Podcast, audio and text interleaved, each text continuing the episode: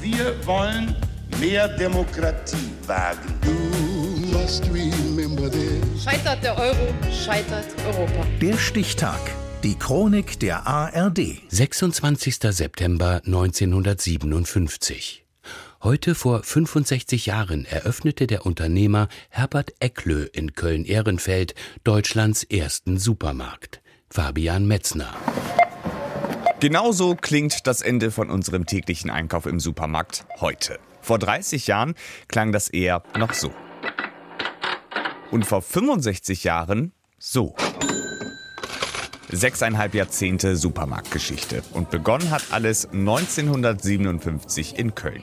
Herbert Ecklö, der schon in den 1930er Jahren zu Deutschlands Pionieren in Sachen Selbstbedienungsläden gehörte, wollte mehr. 23 Selbstbedienungsläden hatte er in Deutschland, vier auf Kuba, die er dann aber wieder verkaufte. Und dann eröffnete er nach amerikanischem Vorbild in der Rheinlandhalle in Köln-Ehrenfeld den ersten großen Supermarkt Europas. Von seiner Idee ist Ecklö, wie er selbst sagt, mehr als überzeugt. Die Selbstbedienung kommt hundertprozentig dem entgegen, was der moderne Mensch will. Er will eine Show haben und in Ruhe gelassen werden. Und genau das hat Eckle seiner Kundschaft geboten. Auf über 2000 Quadratmetern gab es alles, was das Käuferherz begehrt. Obst, Gemüse, abgepacktes Fleisch, Käse, Drogerieartikel und, und, und. Und vor der Tür gab es sogar 200 Parkplätze. Und zum Einkauf gab es natürlich auch damals schon Supermarktmusik. Und hinter dieser Idee steckt ein Konzept, so ein Experte in einem Radiobeitrag. Man sollte meinen, das dient zur Unterhaltung. Aber in Wirklichkeit ist es ja, um die Kundengespräche etwas abzudämpfen, damit nicht ein Kunde hört, was der andere spricht. Zu dieser also kundengesprächsdämpfenden Musik schoben die Hausfrauen ihre Einkaufswegen durch lange Regalreihen, alles übersichtlich präsentiert. Pappschilder wiesen auf die Schnäppchen des Tages hin und in der Mitte der Verkaufsfläche thronte eine Durchsagerin, die auf die täglichen Sonderangebote mit einem Mikrofon aufmerksam machte. Die Kunden liebten diese neue Art des Einkaufens. Sagen Sie bitte, kaufen Sie gerne im Supermarkt?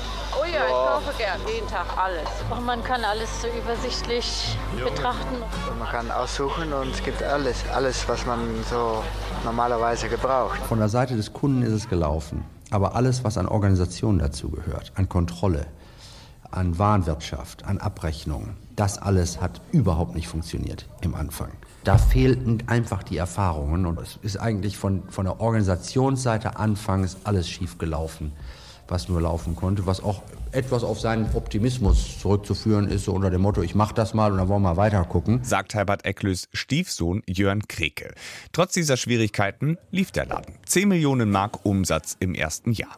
Denn auch schon damals gab es im Supermarkt die üblichen Verkaufstricks, die der Sprecher eines alten Fernsehbeitrags verraten hat. Greift eine Kundin nach einer Schachtel Spaghetti, dann muss in ihrem Blickfeld auch Tomatenmark und auch eine Dose Fleischkonserve zu finden sein. Und natürlich gab es auch schon damals die Spontankäufe oder eher die schlechtes Gewissenkäufe. Nimmt zum Beispiel eine Frau eine Dose Haarspray, so legt sie auch für Fatih eine Flasche Rasierwasser mit in den Korb. Herbert Ecklö bringt es schnell auf 24 Supermärkte. Aber schon kurz nach seinem ersten verkauft er sie alle an ein Konsortium der Warenhauskonzerne Karstadt, Hertie, Kaufhof und Horten.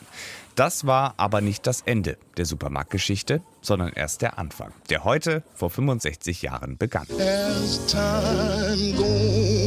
Der Stichtag. Die Chronik von ARD und Deutschlandfunk Kultur. Produziert von Radio Bremen.